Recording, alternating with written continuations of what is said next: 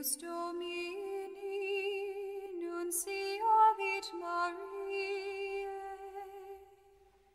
et concepit de Spiritus Sancto. Ave Maria, gratia plena Dominus tecum, benedicta tu in mulieribus, et benedictus fructus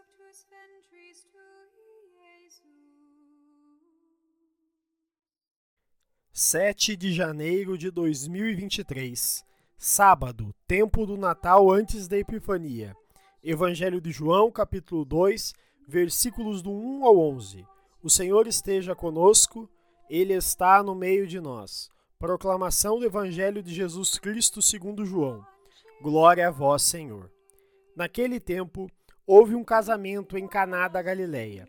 A mãe de Jesus estava presente. Também Jesus e seus discípulos tinham sido convidados para o casamento. Como o vinho veio a faltar, a mãe de Jesus lhe disse: Eles não têm mais vinho. Jesus respondeu-lhe: Mulher, por que dizes isto a mim? Minha hora ainda não chegou. Sua mãe disse aos que estavam servindo: Fazei o que ele vos disser. Estavam seis talhas de pedras colocadas aí para a purificação que os judeus costumam fazer. Em cada uma delas cabiam mais ou menos cem litros. Jesus disse aos que estavam servindo: Enchei as talhas de água. Encheram-nas até a boca. Jesus disse: Agora tirai e levai ao mestre Sala. E eles levaram. O mestre Sala experimentou a água que se tinha transformado em vinho. Ele não sabia de onde vinha, mas os que estavam servindo sabiam, pois eram eles que tinham tirado a água. O mestre Sala chamou então o noivo e lhe disse: Todo mundo serve primeiro o vinho melhor, e quando os convidados já estão embriagados, serve o vinho menos bom. Mas tu guardastes o vinho bom até agora. Este foi o início dos sinais de Jesus. Ele o realizou em Caná da Galileia e manifestou a sua glória e seus discípulos creram nele. Palavra da salvação. Glória a vós, Senhor.